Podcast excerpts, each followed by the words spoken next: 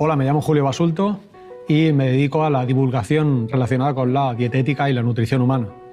Mi objetivo no es tanto que la población coma bien, sino sobre todo que quiera comer bien.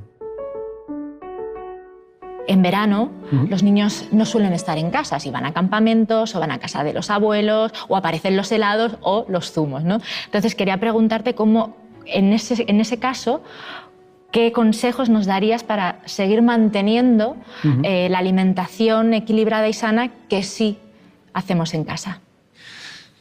Bueno, es difícil.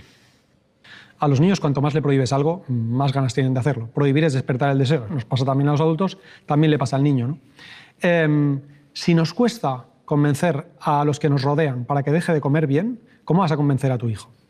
Si eh, cuando tú vas a casa de tus amigos hay un montón de productos superfluos, ¿de quién es la culpa? ¿Del niño? ¿Tuya porque no se lo has hecho a tus amigos? ¿De tus amigos mm, mm, en casa de tus padres, de tus suegros, en las colonias, en la escuela?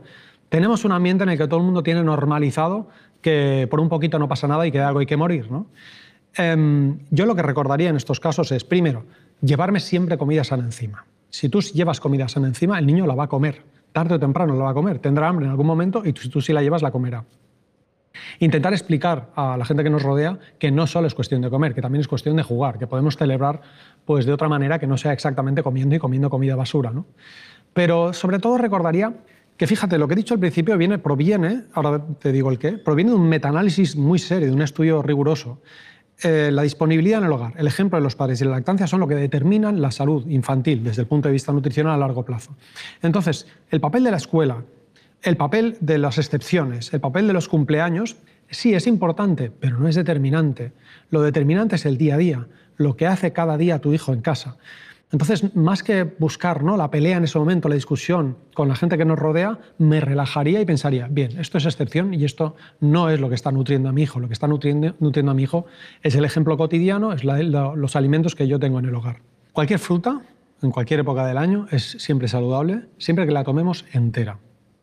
Los estudios que indican que los zumos de fruta, aunque sean caseros, promueven la obesidad y aumentan el riesgo de diabetes, tienen muchos años. Los zumos de fruta son desaconsejables. Claro, no son veneno, no se pueden comparar desde luego a una bebida alcohólica ¿no? o una bebida entre comillas energética, es cierto, ¿no?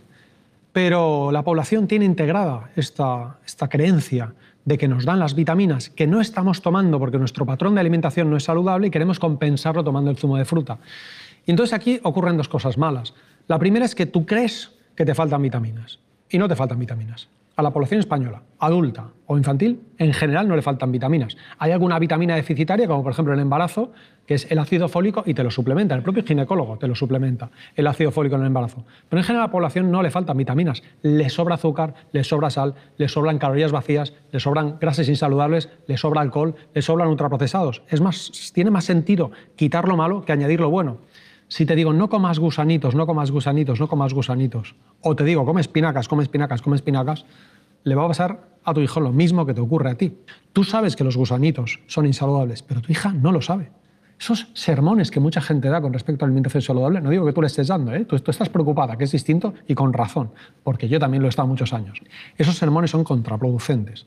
Si son excepción, si estás todos los días celebrando cumpleaños, oye, perdona, hay que tomar medidas, no puede ser que tu hijo esté todo el día comiendo productos malsanos. Pero si es algo que ocurre de forma excepcional y en tu casa tú tienes productos saludables y encima predicas con el ejemplo, eso no va a influir negativamente sobre la salud de tu hijo. Y sin embargo, sí tenemos la certeza de que como se lo prohibamos, es posible que, que, tenga un deseo desenfrenado por tomarlo cuando tú no estés delante. ¿Qué es comer bien para los expertos en salud pública? En la primera infancia la lactancia materna, sobre todo, o en su defecto, la leche de fórmula, perfecto. Y en, a partir de los 2-3 años en adelante, la alimentación saludable se puede resumir en más vegetales, menos animales y pocos o ninguno productos procesados y alimentos superfluos. Esa sería la clave de una buena alimentación.